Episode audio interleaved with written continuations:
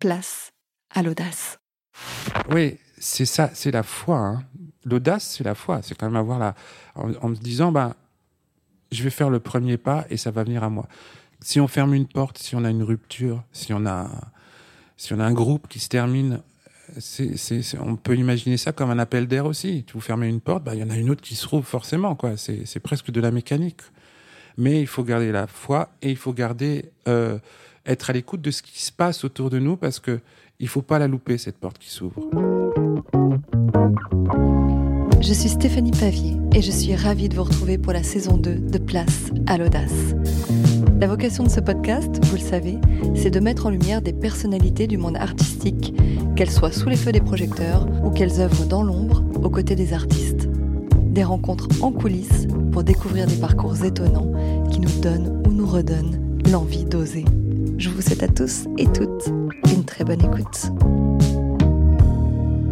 Bonjour et bienvenue dans ce nouvel épisode. Aujourd'hui, j'ai le bonheur de recevoir Cyril Giroux, compositeur de musique et arrangeur. Bonjour Cyril. Bonjour. Alors, je suis très contente euh, de te recevoir aujourd'hui parce que euh, tu es le tout premier musicien que je reçois dans le podcast. Ah bon Hmm. Alors, j'ai eu des chanteuses, euh, Ah bah. des chanteurs, mais compositeur, on va dire. T'es le premier. Et, euh, et c'est bien, ça va me sortir un peu de ma zone de confort parce que moi, je suis pas du tout musicienne. D'accord. Mais j'ai de la chance parce que je crois que tu es un, plutôt un bon pédagogue. J'essaye, j'essaye, oui. En tout cas. Alors, je commence toujours avec un, un petit flashback où je raconte euh, comment on s'est rencontrés. C'est très drôle. Euh, parce qu'en off, je, je t'ai demandé euh, si tu te souvenais de la première fois où on s'est rencontrés. Et, Et tu m'as pas donné du tout la première fois où on s'est rencontrés. Voilà, j'ai perdu, ouais, c'est ça. En tout cas, moi, la première fois que je t'ai rencontré, Cyril, on va le dire comme ça, c'était euh, sur la colline du château à Nice. Mm. Euh, tu, euh, tu étais là puisque tu faisais la, la composition de la musique d'une pièce de Muriel Mayette Oui, tout à fait. Euh, c'était un Marivaux, alors on n'arrive plus à retrouver lequel. Oui. Mais euh, c'était un Marivaux, ça c'est sûr. C'était soit L'école des femmes, soit. euh, je me souviens plus. le jeu de l'amour et du hasard. Non, je crois. Je, bon, celui-là. non, je crois pas que ce soit celui-là, mais je sais plus. Bon. En tout cas, on s'est rencontrés là. Mm. Euh, et moi, alors du coup, j'ai eu la chance euh, à ce moment-là d'assister aux répétitions. C'est peut-être pour ça que tu m'as pas trop calculé parce que j'étais un peu dans les coulisses Oui, c'est ça. à vous observer de loin. Et, euh, et d'ailleurs, c'est quelque chose que j'adore, c'est de, de regarder euh, ce travail collectif et, euh, et de voir comment les équipes travaillent autour d'une œuvre artistique. Ouais. Et je crois que cette dimension collective, elle caractérise quand même pas mal ton travail. Ah, tu oui, euh, en, en général, oui, oh, bah non, mais j'adore être en groupe, quoi. J'adore être travailler avec les autres. J'adore guider un petit peu aussi. Euh, bah là, dans, dans- en l'occurrence, dans, dans la pièce euh, de Marivaux, c'était Muriel qui guidait. C'est Muriel la metteur en scène. Euh, j'adore être au service. Ouais, c'est vrai, j'adore être au service euh, d'un projet, d'une vision, la mettre en valeur. j'ai, mis du temps, mais j'ai compris que j'étais vraiment fait pour ça. Oui, tu vas nous raconter euh, tout ce parcours. Euh, on parlait de collectif, mais en fait, toi, tu as commencé la musique tout seul dans, Ouais. dans ta chambre, euh, Ouais. face à ton piano. Ouais, complètement, parce que les parents s'engueulaient et euh, donc je fermais la porte et puis euh, et pour pas entendre, bah, je, je faisais du piano. Enfin, je tapais plutôt sur un piano. Quoi. Je tapais vraiment très très fort. D'ailleurs, il y avait des cordes qui, qui se qui se cassaient. À la fin, il y avait plus que quelques cordes, mais euh, oui, oui. Donc c'est ça, Mais complètement en autodidacte, quoi, sans savoir euh, qu'est-ce que ça voulait dire euh, de taper sur telle ou telle touche. Tu es allé à l'oreille? À, ça. à l'oreille, ouais. Enfin, au plaisir, ouais, au plaisir. Parce que la musique, ça doit être avant tout un plaisir de toute façon. Euh, bon, enfin, ça c'est encore un autre sujet, mais oui, oui, non, j'étais à l'oreille, je tapais, puis ça, je me défoulais, quoi, surtout, plutôt, on peut dire ça. J'avais besoin de me défouler. Je faisais des, des, des- des- je me mettais à chanter, je mettais des paroles. Je me souviens d'une chanson qui s'appelait euh, Vous n'avez pas qu'à me croire. Euh, je faisais ça pendant toute la chanson. Je faisais Vous n'avez pas qu'à me croire. Voilà. Ça, c'est les- les- les- c'est très intime, donc j'espère que de toute façon, de toute façon, il n'y a personne qui nous écoute là. Non, on non, est non, dans le tu- studio, je vois bien, il n'y a personne autour. donc, euh. Donc, tu, tu, tu composais euh, dans ta chambre ou tu, tu, tu jouais euh, des choses que tu, que tu reproduisais? Non, non, je reproduisais pas parce que je savais pas, j'avais pas les clés pour reproduire. Donc, euh, je sais pas si c'était de la composition, mais c'était de l'invention, quoi, de, de euh, dans la dans l'instant. euh, j'avais un, un enregistreur à cassette pour les pour les jeunes qui nous écoutent. Ça ça existait à une époque. C'était euh, Euh, et ça marchait très bien. J'enregistrais donc mes, mes, mes, petits trucs et puis je les réécoutais et puis je, je refaisais dessus. Puis après, bon bah après, ce qui était intéressant, c'était évidemment d'apprendre ce que ça voulait dire le solfège, de, enfin, euh, d'apprendre le solfège, d'apprendre à, à, comprendre comment marchait mieux l'instrument. Donc on m'a fait prendre des cours de piano pendant quatre ans. Ça t'a plu? pff, non. non, non, mais c'est vrai. C'était, pas. Comme je disais avant, la musique, ça doit être un plaisir avant tout puisqu'on n'apprend jamais mieux que, qu'en prenant du plaisir. Ça, euh, j'en suis convaincu. Et puis, euh, avec l'expérience, ça, ça n'a fait que, que, que, prouver ça de plus en plus. Donc, je prenais, non, je prenais pas de plaisir. J'avais des, je me souviens des, des gammes, des trucs euh, à faire. Et puis, euh, au bout de quatre ans, mon père m'a demandé, bah, comment ça se passe les, les cours de piano? Je lui ai dit, bah, écoute, j'arrive. Euh, il me dit de commencer mes gammes. Et puis, et puis, il va téléphoner. Il, dit, il okay. va téléphoner. Le prof va le téléphoner. Prof, oui, oui, le prof va téléphoner. Ah, il m'a fait ah bon, ok. Bah, du jour au lendemain, j'avais plus de cours de piano. Et puis, et puis après, c'est ma mère qui était, euh, qui était obstinée, qui m'a dit mais il faut que tu fasses un instrument, tu vas faire du saxo. Donc, euh, pourquoi fait, le saxo? Je ne sais pas. Je okay. ne sais pas. Elle est, parce que je pense qu'elle aimait bien le saxo. Okay. Elle trouvait ça sympa, sympa. d'avoir un, un, un, fils qui joue du saxo. Donc, j'ai commencé à prendre des cours de saxo. Et euh, j'avais un son horrible, quoi. Ça faisait vraiment. C'était, c'était, c'était, mais j'étais pas bon, j'étais pas bon. Ça, ça, ça... Donc j'ai essayé tant bien que mal. Et là, j'avais un professeur qui était jeune, parce que mon professeur de piano était assez âgé. Et le fait que ce, ce professeur qui avait 21 ans, et moi j'en avais euh, à l'époque, je pense, 13, 14, euh, ben, on était moins éloignés, et du coup ça marchait mieux, quoi. Et, euh, et, le truc qui a fait que, qui a, qui a changé vraiment ma vie et qui m'a fait rentrer dans la musique, c'est le jour où il m'a dit écoute, euh, Cyril, chez toi, tu as un piano, tu as un enregistreur à cassette. Donc, avec l'enregistreur à cassette, tu enregistres les accords au piano. Et après, tu rediffuses les accords. Et pendant que tu réécoutes les accords, bah, tu peux jouer du saxo. Comme ça, tu peux improviser sur les accords que tu joues au piano. Et j'ai fait Mais c'est ouais, c'est génial, mais c'est quoi les accords? Et déjà, moi, majeur, mineur, ça me terrorisait. Je me dis, c'est un truc compliqué, je vais rien comprendre. il m'a dit, ah bah écoute, c'est très simple. Il a pris le piano, il m'a joué un Do, et il a compté le nombre de touches comme si c'était une échelle, qu'on qu grimpait, quoi. Et il comptait, à partir du Do, tu comptes. Tu fais 1, 2, 3, 4, et donc tu tombes sur le Mi, et tu comptes encore 1, 2, 3, et tu tombes sur le Sol. Donc tu as un Do, un Mi et un Sol, et voilà, tu as ton accord de Do majeur. Et tout à coup, c'était limpide. Je me suis dit, mais en fait, c'est super simple. Oh, je comprenais. Et ça, ça, ça a tout débloqué. Et euh, donc, à partir, il me, il me disait, ah, maintenant, tu peux faire un accord majeur sur n'importe quelle note du piano. Voilà, regarde, on se met sur un Ré, par exemple. Hop, et on fait notre compte. 1, 2, 3, 4, et tu tombes sur le Fa dièse. 1, 2, 3, tu tombes sur le La, tu as ton Ré majeur. En 10 secondes, je savais faire un accord majeur sur n'importe quelle note du piano. C'était magique. Et je suis fait, mais d'accord, mais un accord mineur, c'est quoi? Oh, bah, t'as compté 4 et 3 là. Et eh ben un accord mineur, tu vas compter 3 et 4. Donc en 10 secondes plus tard, j'avais fait un accord mineur sur n'importe quelle note du piano. Et ça, c'était c'était magique, quoi. Donc euh, c'était c'était le, plaisir, la, la, la simplicité, l'évidence, le jeu. Euh, tout ce que devrait être la pédagogie. Quoi. Mmh. Et, et, donc, tu as continué le saxo ou tu es revenu au piano? Alors, c'est, c'est, ça a été un peu contre-productif pour le, pour le professeur parce que comme j'étais vraiment toujours nul au saxo, j'ai commencé à me passionner pour le piano et pour les accords parce que j'avais enfin compris. Mmh. Et euh, petit à petit, euh, bah, j'ai arrêté les cours de saxo. Et je, et je m'en veux de plus avoir le, le, le, le, contact de ce, de ce type. Donc, je me souviens même pas du prénom. faut dire que c'était il y a 40 ans quand même.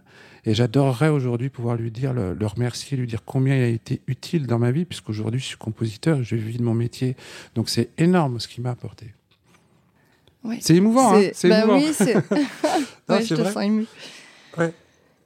C'est des rencontres, euh, bah, des rencontres qui changent euh, tout, en effet. Je suis sûr qu'on a tous des rencontres comme ça, des gens qui ont éclairé nos vies. Euh, parfois, c'est juste une journée, c'est juste une soirée, c'est des gens qui ouvrent un chemin, et, euh, et c'est magique, quoi. C'est magique.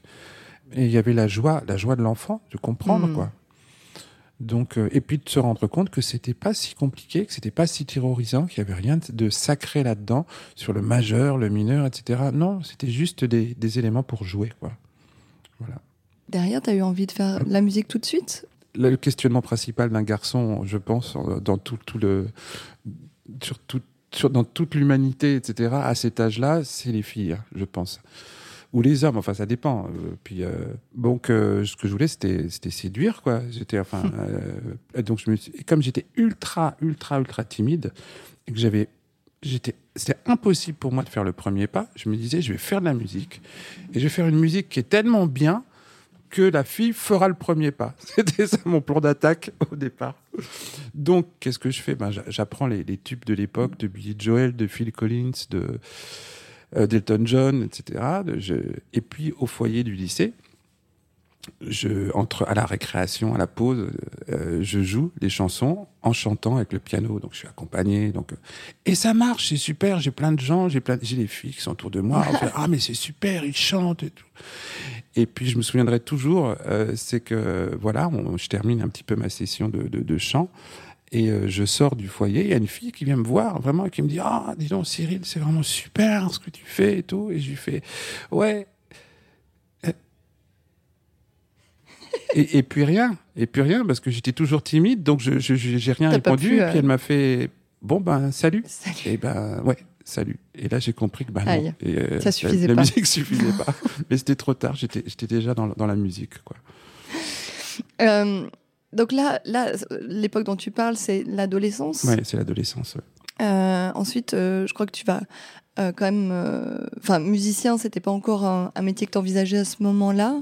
Non, Ou que pas- tes parents n'envisageaient pas forcément pour toi à ce moment-là? Ouais, alors mes parents, pas du tout. Là, ils étaient, enfin, ils savaient pas quoi. Ils étaient, ils étaient un peu perdus. Non, mais ce qui est marrant, non, mais en fait, c'était tellement ludique, c'était tellement joyeux. J'ai monté des groupes avec des, Oui. des copains du lycée aussi. Hein. On faisait, on a, j'ai monté deux ou trois groupes, quoi. Et On parlait de collectif tout à De l'heure. collectif, ouais, il y Oui. avait la, la, la, joie de partager Mm. et puis la joie de, de, de, composer, donc d'avoir une envie de créer un truc et que les autres le jouent et qu'on le fasse ensemble pour en profiter ensemble. Mais c'était tellement ludique, c'était tellement joyeux qu'il n'y a pas un moment où je me suis dit, mais tu sais, ça peut être un métier, ça. Non, non, c'était pas. euh, pour moi, c'était juste, voilà, bah, c'était. Tu t'amuses, quoi. Voilà, je m'amuse. Et j'étais. Quelque chose me poussait aussi, euh, quelque chose de. Je ne sais pas ce que c'est. Quelque chose me disait, vas-y, fais ça, il faut que tu fasses ça. Euh, donc, euh, c'est complètement inconscient, quoi. Donc, je, je, à la fin de. Au bac, ben, je fais un bac scientifique que j'ai vraiment au minimum, quoi. Je crois que c'était à un point que je l'ai eu. euh, À des pâquerettes? au ras des pâquerettes, ouais. Et, euh, et puis, euh, je sais plus quoi faire, là. Donc, euh, on me dit, bah, tu sais, euh, la musique, c'est quand même pas un métier où tu vas gagner ta vie. Euh, c'est un peu la voie de garage. Donc, va plutôt dans les maths, va dans l'économie, tout ça. Donc, je fais mathématiques appliquées aux sciences sociales à la fac de Tolbiac. On est en 87, 88, donc ça date quand même. Et, et, et c'est l'horreur, quoi. Et c'est l'horreur parce que je me retrouve dans des trucs qui m'intéressent absolument pas, avec des gens, avec des élèves. Moi, j'avais appris le groupe. J'étais à l'école alsacienne, en fait. Euh, donc, j'avais la chance d'avoir été dans cette école. Euh, À Paris? À Paris, oui, qui est une école privée qui est. euh, que mon père pouvait payer au début, mais après il était ruiné, donc il pouvait plus. Enfin bon, ça c'est personnel, mais mais et c'était une école qui avait plein de bonnes choses, mais je pense que la chose principale qu'elle m'a apprise, c'était le groupe. On nous apprenait à travailler en équipe. Mhm. Et donc à faire les devoirs en équipe, à s'aider. Et là, j'arrive à la fac de Tolbiac et je me souviendrai toujours un jour, je dis, euh, disons pour l'exercice euh, de mathématiques, là, pas, ah non, non, non, là, tu te débrouilles. D'un coup, j'étais, j'avais plus de, de connexion avec les autres. C'était chacun pour sa gueule. Mm. Et donc voilà, j'ai fait euh, bon, pff, non, j'arrête quoi, j'arrête. Euh, et je me suis fait un seul ami en mathématiques appliquées aux sciences sociales. C'était un type qui, comme moi, ne savait pas exactement ce qu'il faisait là, et comme par hasard, c'était un bassiste. donc, Quoi Il n'y a pas de hasard. donc, euh, ouais. Et donc, bah, la- la- la- la- au bout d'un an, ça marche pas. Et euh, je dis, euh, bon, bah, je vais passer en histoire de l'art. Et je vais, je vais voir la, conseillère d'orientation et je lui dis, bon, ben, je voudrais passer de mathématiques appliquées aux sciences sociales à histoire de l'art. Elle me regarde avec des grands yeux, elle me dit, non, mais, non, mais vous rigolez. Vous voulez aller en droit, en économie, mais pas en histoire de l'art. En histoire de l'art, c'est pour les, les losers, quoi. Ne faites, ne faites pas ça. J'avais l'impression qu'elle me disait.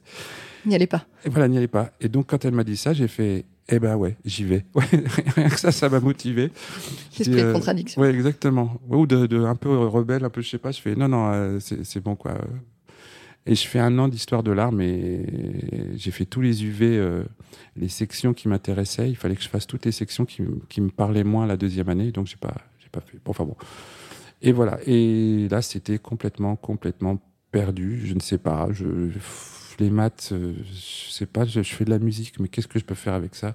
J'en savais rien. Et un jour, je suis tombé sur une fiancée. Ah, Une fiancée, carrément. Oui, enfin, je suis pas tombé dessus, c'est-à-dire qu'on s'est tombé dessus d'abord tous les deux, euh, qui, était dans un cours de théâtre. Il me dit, Mhm. bah, viens au cours de théâtre. Et donc, je suis allé au, au cours de théâtre, et là, je me suis retrouvé avec des gens qui, qui, qui s'intéressaient à, à, à- à l'être humain, à comment ça fonctionne, et qui étaient joyeux et tout ça, et donc, euh, qui étaient créatifs. Donc, j'étais dans mon élément, et, et j'ai commencé à apprendre à faire du théâtre. Pour retrouver finalement un groupe. euh, Oui, exactement. dans pour lequel- retrouver aussi un groupe. Oui, pas pour pour pas se sentir complètement isolé dans son truc. euh, putain, euh, moi j'aime l'art, euh, j'aime faire de l'art, j'aime faire de la musique, etc. Est-ce que je suis normal, quoi Tout d'un coup, je voyais des gens qui se posaient un peu les mêmes questions que moi, qui n'étaient pas forcément musiciens, mais ouf, putain, ça fait du bien, Ouais. quoi. Et le théâtre, c'est quelque chose qui, qui t'intéressait à l'époque Tu avais envie de, devenir comédien? J'ai jamais, vraiment voulu être comédien. C'était vraiment comme j'ai jamais vraiment voulu être musicien en fait. C'est- C'est-à-dire que j'avais, envie de, de, de, de faire du spectacle. Oui, ça c'est vrai. Hmm. Et ça, ça vient de, de la petite enfance. hein. J'ai toujours l'impression, d'ailleurs, encore aujourd'hui, quand je fais la musique d'un spectacle, que je prépare une surprise pour mes parents. Il y a vraiment ça. On prépare. La répétition, c'est ça, quoi. On fait pas venir les gens. Non, non, il faut pas qu'ils viennent. On leur prépare secret. plein de choses qui vont Mhm. se passer. Attends, voilà. C'est une surprise, c'est un cadeau, quoi. Donc, euh, Tu faisais des spectacles quand t'étais petit? Ouais, ouais, j'en ai fait. euh, bah, à l'école, ouais. À l'école, il y avait des. j'ai fait- J'avais j'avais fait quelques pièces de théâtre.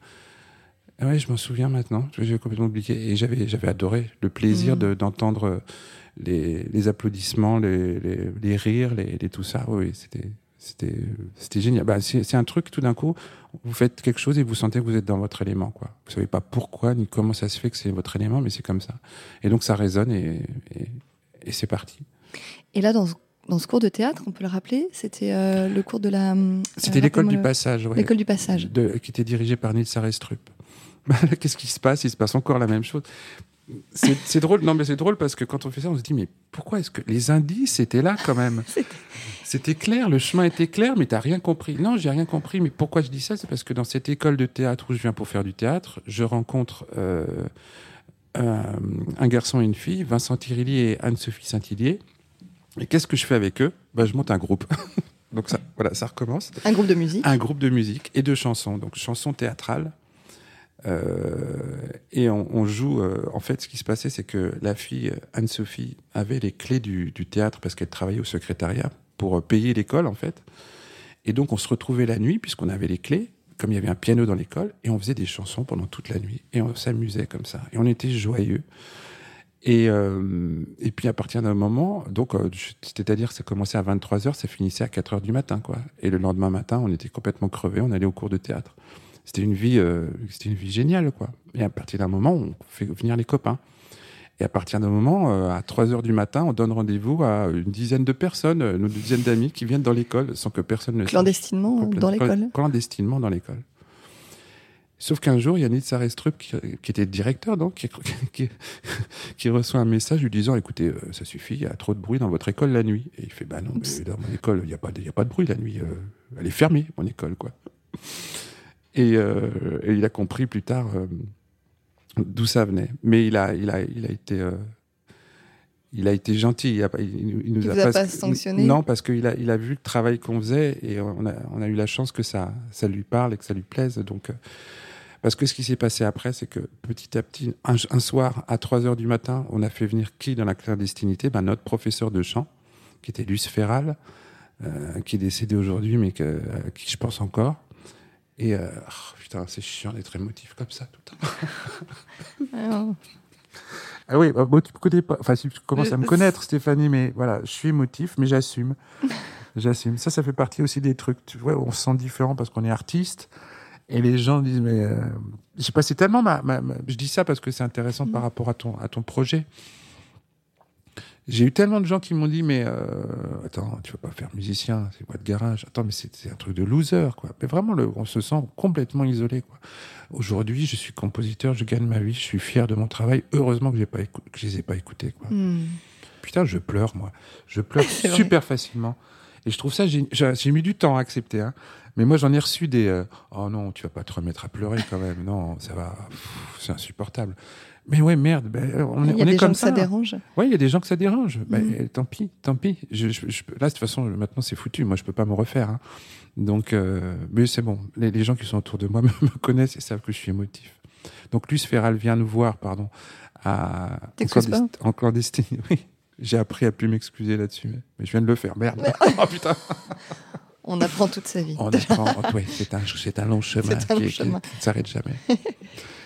Et donc, euh, à 3 heures du matin, dans la clandestinité, notre professeur de chant vient nous voir à l'école, nous écouter. Elle nous écoute. Elle, elle adore. Elle nous dit bah, la semaine prochaine, vous jouez au Limonaire. Le Limonaire, c'est quoi? C'était un lieu qui n'existe plus, malheureusement, qui était un lieu de chanson française à Paris, qui était près de la gare de Lyon. Et on a fait ce groupe pendant 3, trois ans, je crois, 3-4 Il ans. s'appelait comment ce Les Ménil-Marlou. Les Ménil-Marlou, c'était parce qu'on habitait Ménilmontant. On habitait tous les trois d'ailleurs. On habitait dans, dans le même logement, on se faisait les pâtes et tout. C'était, c'était Vie de troupe, quoi. une vie de troupe, ouais, une vie de groupe, mais c'est vrai. Mais ça, là, tu vois, c'est, c'est marrant. C'est, c'est- là, je comprends ça maintenant, quoi. Que j'étais vraiment dans le groupe. J'ai toujours adoré le groupe. On a joué au point virgule parce qu'on a rencontré Marie-Caroline Burna, qui était la directrice du point virgule de l'époque. Ça nous a ouvert des portes. Enfin, c'était, c'était, c'est, tout un chemin qui a commencé à s'ouvrir. Et c'était des chansons, comme tu disais, c'était presque des scénettes chantées. Voilà. Ouais. Donc il y avait un- vraiment un mélange entre le théâtre, déjà, qui Ouais. était là, et la musique. Complètement. Ouais, ouais. Il y en avait, il y avait, il y avait des, des, des, des, des histoires un peu comiques. Il y avait, mais il y avait des, des, des, des moments aussi plus, plus tragiques. On faisait, on faisait du théâtre, quoi, parce que c'est ce qu'on aimait, on s'exprimait. Et on a fini au Sherwood. Notre dernière, je me souviens, on l'a faite au, enfin, notre dernière euh, au Sherwood a été euh, un grand souvenir. C'est un Sherwood, c'est encore un bar qui est juste à côté, donc à Opéra Qui existe toujours? Qui existe toujours, oui. Et euh, où passaient les stars? Il y avait Jacques Villeray qui venait finir ses vers. euh, bah, il y avait Nils Sarestrup, du coup, c'est là qu'il nous a retrouvés. Et c'est là qu'il a compris ce qu'on faisait pendant, pendant la nuit dans son école. Euh, Philippe Calfon, enfin, il y avait, on, a rencontré plein, plein de gens euh, et c'était la vie de la nuit aussi. Donc, euh, on commençait à jouer nos chansons à minuit et on terminait à 2 heures, euh, 2 heures du matin. Euh, donc c'était une vie très spéciale, quoi. Mais bon, c'était la jeunesse, c'était 20 ans. Et ce groupe, euh, vous, vous- à un moment donné, Ah bah. comme dans toute la vie des groupes, il y Voilà. a un moment où euh, y ça devient un peu plus tendu. Oui, ça devient un peu plus tendu pour des histoires de de, de caractère, de, de choses, de vie, de. Donc voilà, le groupe le groupe s'arrête et je me retrouve sans rien, rien du tout. Et qu'est-ce que je fais? Bah je, re- je remonte un groupe. Bah oui, c'est reparti. ouais. Avec qui? Alors, euh, je, au début, je l'ai monté avec Bertrand Cos, que j'ai rencontré complètement par hasard, qui était altiste. Et je lui dis, euh, ah, mais il faut qu'on fasse un groupe et tout. Il était super dynamique et tout. Donc, euh, tu pourrais réunir un- une formation? Il me dit, ah, bah, ouais, un quatuor à cordes. Et puis, euh, je rentre chez moi, je me dis, mais un quatuor à cordes, mais je sais pas écrire pour un quatuor à cordes. Et en fait, la magie, et c'est peut-être la chose, les, choses les plus importantes, peut-être, ou les plus utiles que je pourrais dire ici. Un an, euh, deux ans avant cette rencontre-là, euh, j'étais avec une fiancée, puisque les, les, les fiancés, je pense, euh, les filles euh, ou les femmes plutôt font avancer l'homme et vice versa. Euh, la, la- ma, ma chérie de l'époque me dit un jour, mais enfin, t'es compositeur, c'est bien tes, tes, tes trucs de piano avec tes copains dans les bars, mais, mais bosse un peu en tant que compositeur. Bon, déjà, j'étais pas sûr d'être compositeur, mais bon. Elle me dit, bosse la musique. Je dis, bah ouais, elle a raison quand même. Donc j'ouvre, euh, je vais acheter des bouquins d'harmonie, des bouquins de contrepoint, et je commence à faire du travail à quatre voix, euh, quatre, quatre instruments quoi. Et j'apprends ça, mais pour le pour le plaisir. Et j'avais aucune perspective par rapport à ça. Je me disais pas, Ah, ça me servira un jour. Non, je me disais bon bah voilà, c'est vrai. euh, pourquoi pas bosser la musique comme ça? En autodidacte encore une fois, parce que à partir d'un moment, j'avais du mal à m'adresser à des professeurs pour des, pour des raisons personnelles, Mm. mais bon, bref, des raisons de vie.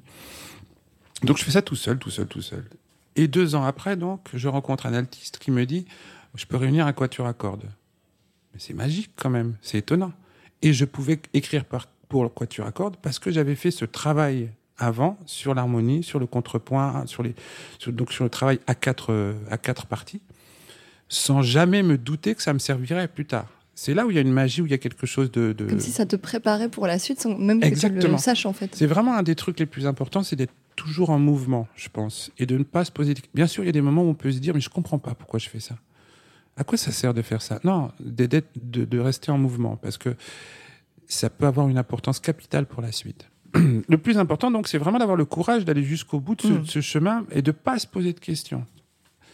Euh, donc, j'ai rencontré le quatuor. On a, on a mis en place le euh, illico. C'était un quatuor à cordes et un chanteur. Donc, euh, au départ, c'était la, la formation de base, et ça a été mis en scène par Muriel Mayette, qui était à l'époque sociétaire de la Comédie Française, avant qu'elle en devienne euh, l'administratrice. Et là, Alors ça, je m'arrête dessus parce que ça, ça a été une rencontre majeure pour toi ah oui, avec Muriel. ah oui, oui, c'est. euh, ouais, voilà. Ah non, qu'est-ce que j'ai pas dit c'est le, le rendez-vous comique. Non, c'est le comique de répétition. C'est le gars. Non, bah non. mais oui, bien sûr. Muriel, ça a été. euh, c'est ma marraine artistique, c'est mon amie, c'est euh, la personne euh, qui m'a le plus appris euh, artistiquement. Euh, je me souviens que le. Il m'arrivait à des répétitions où elle me disait Mais Cyril, tu sais, tu peux partir parce que là, euh, on n'a pas besoin de toi. Et je disais Non, s'il te plaît, je voudrais juste rester pour écouter. Parce que ce qu'elle dit, c'est pas. Et, et encore aujourd'hui, j'ai la chance de continuer à travailler avec elle. Donc depuis 20 ans, on- on travaille ensemble. Et c'est passionnant. C'est. c'est, euh, c'est un.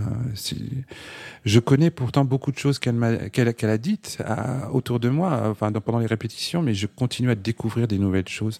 Elle est toujours en mouvement, elle est toujours euh, euh, en train de se renouveler, et voilà. Et, et ça a été une amie dans des moments difficiles. Ouf, Ah, je m'excuse pas. Alors du coup, il y a un blanc, je sais plus quoi dire. Eh ben c'est pas grave, hein, on coupera les blancs. Ouais, ça. Ah si, ils sont trop longs, mais ils sont beaux aussi. C'est Ouais. beau ces silences. Et Dans la musique, il faut des silences aussi, non? Bien sûr. C'est ce que j'ai. C'est marrant. je- J'en ai appris. J'ai appris ça il y, a, il y a pas longtemps d'ailleurs sur le silence. Je mets de plus en plus de silence dans mes musiques. Enfin, j'essaye. Ouais, ça a été une rencontre euh, majeure et euh, et, euh, et même ça- elle m'a guidé.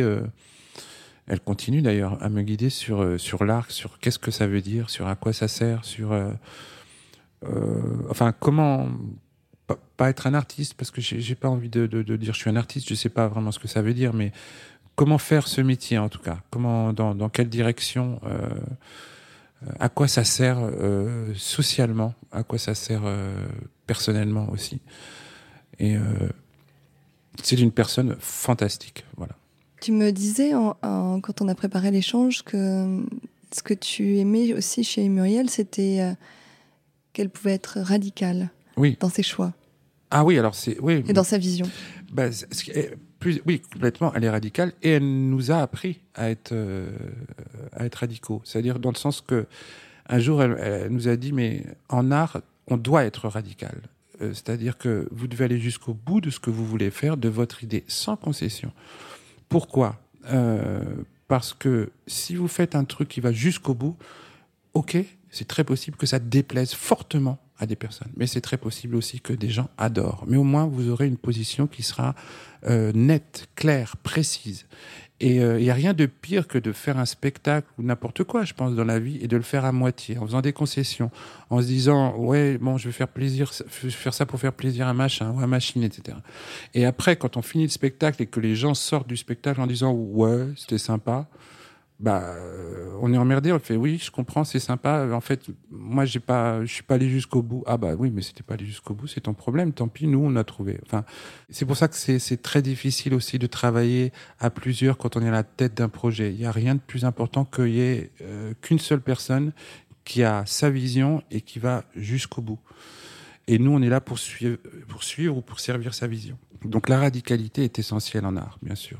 On parlait tout à, tout à l'heure de, de ce moment de d'errance où tu savais pas trop entre Oui. comédien, euh, parolier, compositeur, musicien. Tu, Ouais, complètement tu naviguais un peu euh, Mm. à vue et je crois que Muriel a fait partie de ces personnes qui t'ont permis de savoir finalement où, Oui. te, où te situer. Non, mais ce qui, est, ce qui est drôle, encore des histoires de vie. J'aime beaucoup parler des choses, euh, entre guillemets, qui semblent magiques et qui ne sont pas tant que ça, sûrement. Je dis ça parce que je fais donc mon groupe avec Illico pendant des années. On a, fait dix ans, hein, je pense. Et pendant dix ans, j'ai aucune euh, proposition extérieure au groupe. Donc, je ne fais que le groupe. Je, dédie euh, mon temps au groupe. Et puis ça, au début, on est avec Muriel Mayette en tant que metteur en scène. C'est génial, tout se passe bien. Et puis elle devient administratrice de la Comédie Française, donc elle a beaucoup moins de temps forcément. Donc après, on a cherché d'autres metteurs en scène. Et puis ça, ça, se, passe plus très bien entre nous. Bon, bref. Et donc le groupe s'arrête. Pourquoi je raconte ça? C'est parce que quand le groupe s'est arrêté, je me suis retrouvé sans rien. J'avais 40, 42, je crois, 40, 42 ballets je me dis mais ok euh, bon ben je fais de la musique je fais euh, j'écris des paroles euh, je suis comédien bon je suis dans a priori mon truc c'est le spectacle je pense mmh. mais t'étais papa aussi et j'étais papa ouais j'avais deux enfants mais je avais que j'avais à charge donc il mmh. fallait bien que je que, que je rentre de l'argent quoi et là j'avais la, seule chose que j'avais fait pendant dix ans que je venais d'arrêter parce que ça, ça ça marchait plus donc c'était une situation qui était, était très délicate. Et euh, une amie à moi me dit, bah, écoute, ce qu'il faut que tu fasses, Cyril, si tu veux savoir quelle est, dans, quelle est la direction que tu dois prendre, tu envoies des messages à plusieurs personnes que tu connais qui, sont, qui, ont, la qui ont la possibilité de te répondre euh, plus précisément. Tu leur dis, mais euh, qu'est-ce que je fais? Vous savez ce que je fais, comédien, etc., compositeur, c'est quoi mon, truc? Et il n'y en a aucun qui m'a répondu, sauf une personne, évidemment, c'était Muriel, qui, m'a envoyé un mail, euh, non, qui m'a appelé, je sais plus, oui, mais qui me dit, mais enfin Cyril, euh, Cyril c'est évident, toi t'es compositeur. Quoi. Et je fais, je fais, ah, ben super, merci Muriel. Donc j'étais super content parce qu'en fait il y avait quelqu'un, et puis j'avais tellement confiance en Muriel que pour moi c'était évident. Je me dis oui, mais oui, mais oui, je suis compositeur. Mais depuis, depuis que je suis môme, j'ai fait quoi? J'ai fait de la musique, j'ai monté des groupes, donc j'ai voulu composer. Composer, c'est écrire pour les autres. C'est pas écrire pour soi. La mm. composition, ça n'a aucun intérêt si c'est pour euh, pour faire son truc. Ah, c'est super, j'ai fait euh, cette chose si complexe, si élaborée, etc. Non, non, non. La, composition, enfin pour moi, selon mm. ma, ma, ma, vision hein, personnelle, euh, c'est composer pour euh, être en groupe et être en communauté. C'est-à-dire c'est composé pour un groupe, pour des, des musiciens qu'on aime, pour essayer de, de, pour leur donner du plaisir, de leur donner des choses à jouer, et aussi pour être, pour donner quelque chose évidemment à, à une audience. Donc voilà, j'étais compositeur, ça y est, j'avais compris. 42 ans. Waouh, il a fallu attendre un petit peu, mais, mais c'était clair. Et ça, c'était grâce seulement à, à, Muriel, en, l'occurrence à une personne extérieure qui, qui, a mis la main sur votre épaule et qui vous dit voilà, c'est ça ton chemin. J'étais incapable de le trouver tout seul, ce chemin. Il fallait que quelqu'un me, le dise.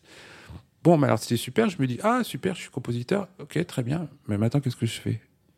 Je vais regarder sur Internet. Je vois des milliards de sites de compositeurs. Je me dis mais j'avais aucun projet, j'avais rien quoi. Donc euh, je me dis, je vais faire un site de compositeur, mais je vais être une goutte d'eau dans l'océan, donc ça sert à rien. Et une semaine après, j'ai Muriel qui m'appelle, qui me rappelle et qui me dit, ah bah écoute Cyril, j'ai une proposition malhonnête à te faire. Euh, Est-ce que tu serais d'accord pour faire la musique de mon prochain spectacle? Donc là, je fais ton, prochain spectacle à la, à la Comédie Française, ce qui est quand même, assez prestigieux. Et elle me dit euh, oui, oui, oui, mais bon, mais, mais, tu réfléchis. Je fais attends, attends, attends mais, c'est pourquoi c'est malhonnête? Je dis oh parce que c'est c'est payé 2000 francs ou je sais plus, enfin un truc. Euh, mais moi qui m'allait très bien. Je fais mais, mais c'est très bien. non non mais tu, tu réfléchis et puis tu, tu me donnes ta réponse. Mmh. Évidemment j'ai dit oui. J'avais plus rien, j'avais que ça. Et euh, moi qui étais au, au, 36e dessous parce que j'avais un groupe qui venait de s'arrêter, je savais plus où j'allais je me mets à composer pour la comédie française sans me dire que, je, que j'écris pour la comédie française parce que ça aurait été paralysant.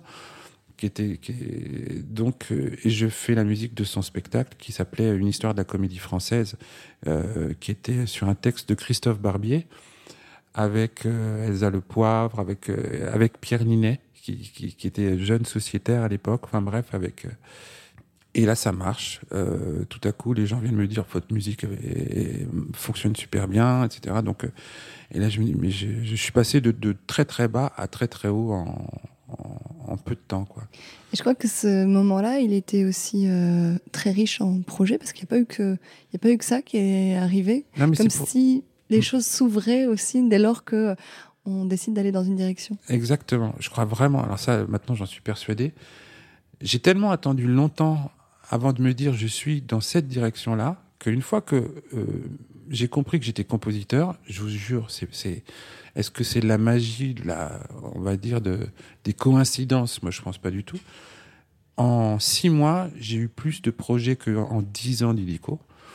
Et en dix ans d'Illico, j'avais eu deux projets qui avaient capoté. Donc, n'y avait pas servi à grand chose. En six mois, j'ai eu quatre ou cinq projets qui ont tous fonctionné.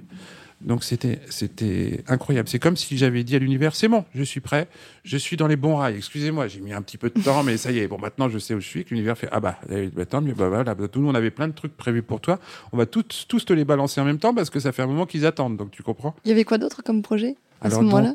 La comédie française. Après, j'ai rencontré euh, Olivier Soliveres, qui était un metteur en scène de, qui est toujours d'ailleurs un metteur en scène, parce qu'il y a des gros projets en ce moment qui se préparent, qui est un metteur en scène de théâtre et qui faisait des spectacles pour enfants. Euh, euh, par le point virgule, euh, il cherchait un compositeur pour son premier spectacle pour enfants. On s'est rencontrés là, on a fait le Bossu de Notre-Dame qui a commencé au, au, point virgule. Et ça fait dix ans qu'on a fait ça et le spectacle euh, joue toujours. Et entre-temps, bah, on a fait d'autres spectacles, on en a fait quatre ou cinq avec Olivier.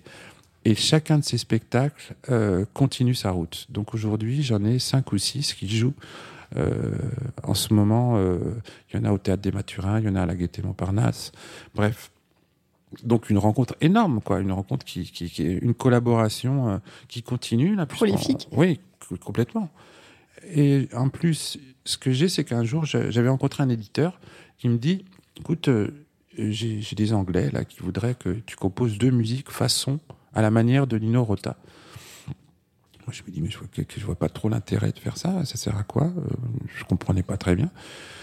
Mais bon, je le fais, je me lance dans. dans, dans, dans, je crois qu'on te dit d'ailleurs de le faire, non? Oui, oui, en fait, c'est ça. C'est encore, voilà, les femmes. Mais bien sûr, Stéphanie, c'est important.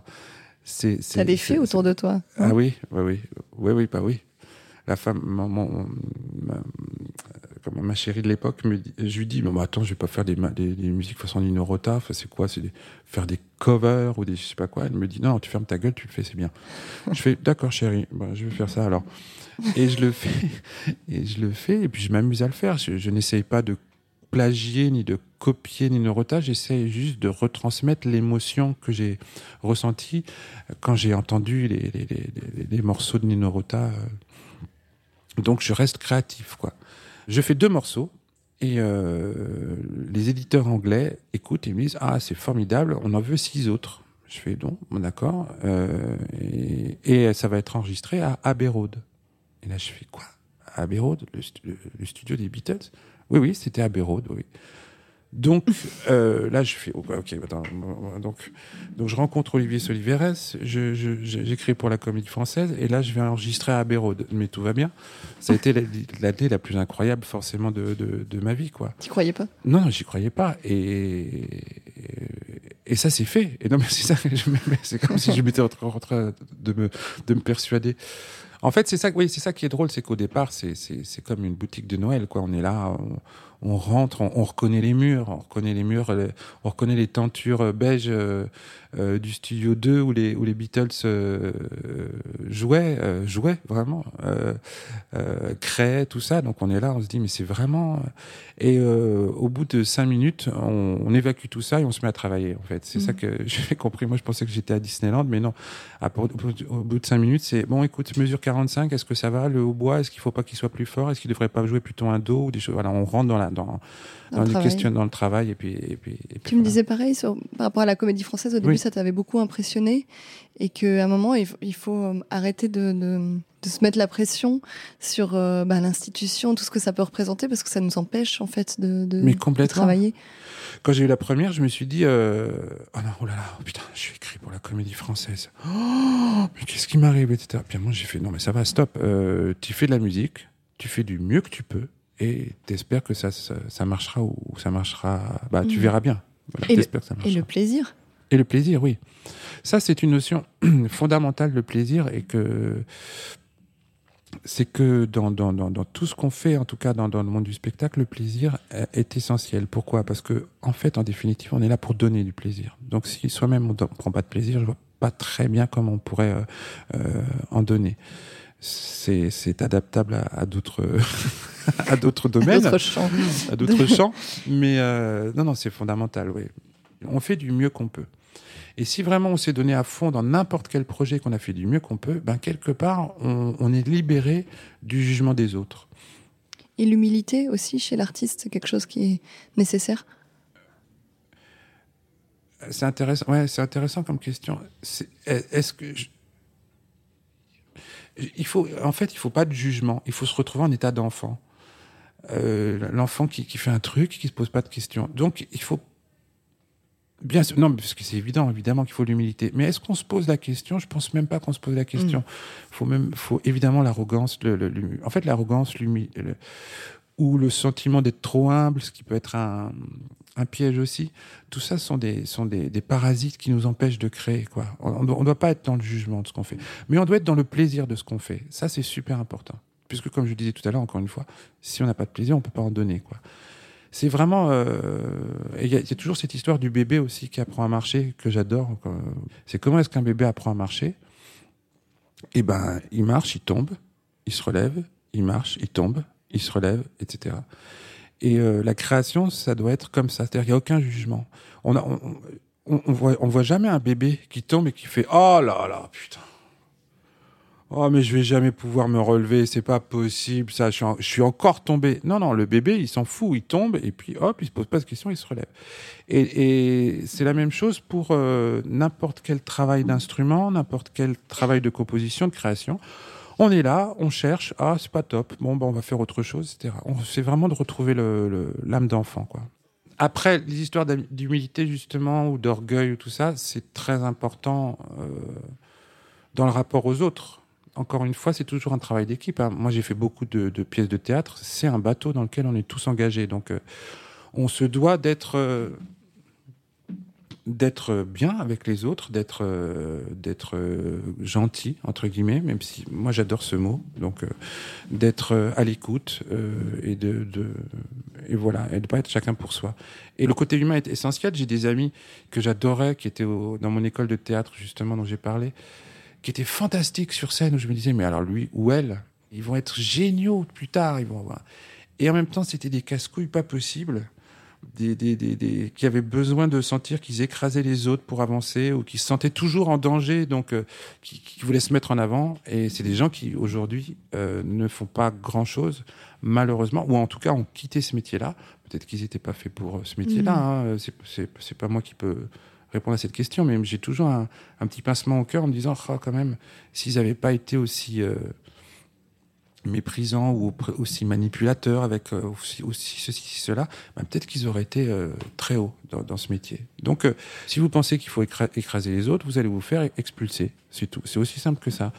Si vous pensez que vous êtes plus important que les autres, vous allez vous faire expulser. C'est un système qui va vous faire sortir.